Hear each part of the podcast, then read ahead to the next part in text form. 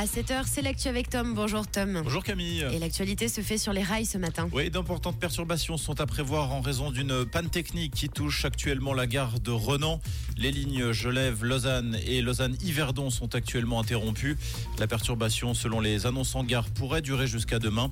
Des bus de remplacement sont mis à disposition. Les CFF encouragent néanmoins les usagers à renoncer au voyage sur ces axes. Le Conseil fédéral penche pour un abaissement de la redevance à 300 francs. Il a mis hier en consultation une modification d'ordonnance en ce sens. Concrètement, la baisse doit s'opérer en deux étapes. Une première en 2027 où la facture sera fait, doit passer de 335 à 312 francs. Puis une seconde deux années plus tard, en 2029, avec une baisse à 300 francs. Pour la SSR, cette modification de la redevance représente une baisse de 170 millions de francs.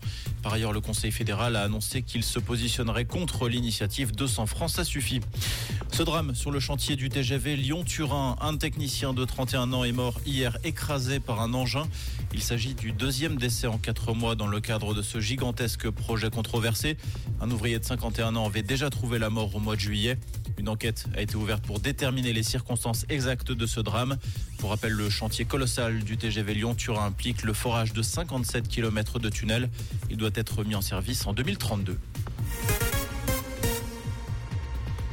Les civils et les organisations humanitaires en première ligne à Gaza. D'après l'ONU, 50 de ces installations ont été touchées par des frappes depuis la reprise du conflit le 7 octobre. En tout, 92 collaborateurs de l'Organisation des Nations Unies ont été tués par ces attaques. Un chiffre jamais atteint auparavant alors que le Premier ministre israélien Benjamin Netanyahou rejette toujours tout cessez-le-feu sans libération des otages de détenus par le Hamas. La situation se débloque à Hollywood. Les acteurs et les studios sont parvenus à un accord pour mettre fin à la grève qui paralysait la production de films et de séries depuis près de 4 mois. Le contenu exact de l'accord n'a pas été encore dévoilé.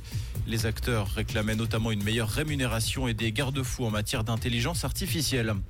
Coup dur pour Stan Wawrinka à Metz. Le Vaudois a dû déclarer forfait à la fin de la deuxième manche en raison d'une douleur au mollet face au Français Lucas Van Hache. Au moment de son alerte, le Vaudois disposait de trois balles de match. Wawrinka a perdu les trois points suivants et a préféré renoncer. Comprendre ce qui se passe en Suisse romande et dans le monde, c'est aussi sur Rouge. Pour ce jeudi, un temps très nuageux, des averses et toujours un vent frais sur la région. On a à peine 2 degrés à Bro et à Bulle ce matin, 6 degrés au Mont-sur-Lausanne. Alors pensez à votre parapluie et puis surtout à prendre un bon manteau. Ce sera essentiel aujourd'hui. Et pour cet après-midi, évitez de sortir. On aura de la pluie quasi continue avec peut-être d'après Météo Suisse 2-3 éclaircies. Mais ça, ce sera en toute fin de journée. Un bon jeudi et une très belle matinée avec Rouge.